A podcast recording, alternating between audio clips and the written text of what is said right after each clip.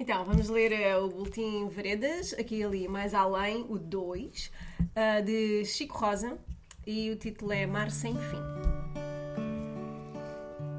Nos arrabaldes da vila, para os lados do pôr do sol, o Grande, como carinhosamente ficou conhecido, concebeu o seu abrigo provisório e necessário. Ajudado por uh, gentes da faina pescatória a quem divulgou a sua história de vida, ergueu as quatro paredes da sua desnuda habitação Homem de grande envergadura, com olhos grandes e claros, em tom de azul celeste e cabelo amarelo torrado, de faces peladas, queixo enquadrado, queixo quadrado, mãos largas e sapatos de dois palmos, era filho único de pai escocês e mãe portuguesa. No início do século XX, ainda em tempo de monarquia portuguesa, Richard Cuman, exímio velejador na sua volta ao mundo, quando se preparava para rumar às Ilhas Canárias, vindo de Galiza, foi atacado por uma tempestade de fortes chuvas e demolidores ventos do oeste, que o forçaram a alterar a rota. Obrigado a abandonar o seu veleiro, foi socorrido por pescadores olhanenses que, no momento, acorriam a paragens conhecidas pela abundância do pescado e resgatado ao Oceano Atlântico seguido, seguindo depois para o Porto de Olhão e tratado das profundas escoriações que o seu braço direito apresentava.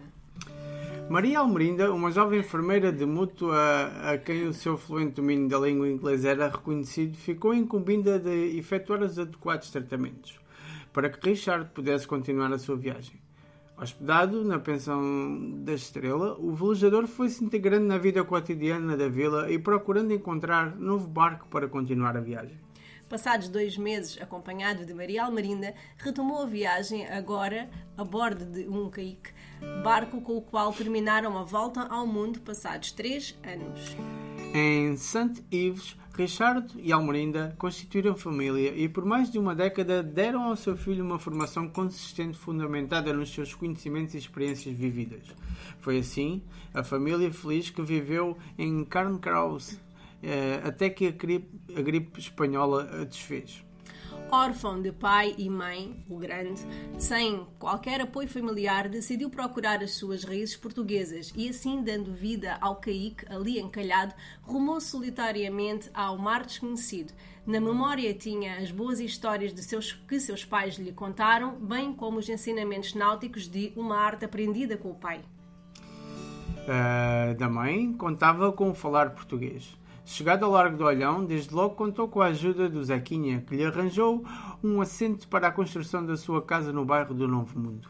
A sua identificação com os agentes locais, desde logo facilitadores um, para ajudar nas tarefas pesadas, foi bem aceite.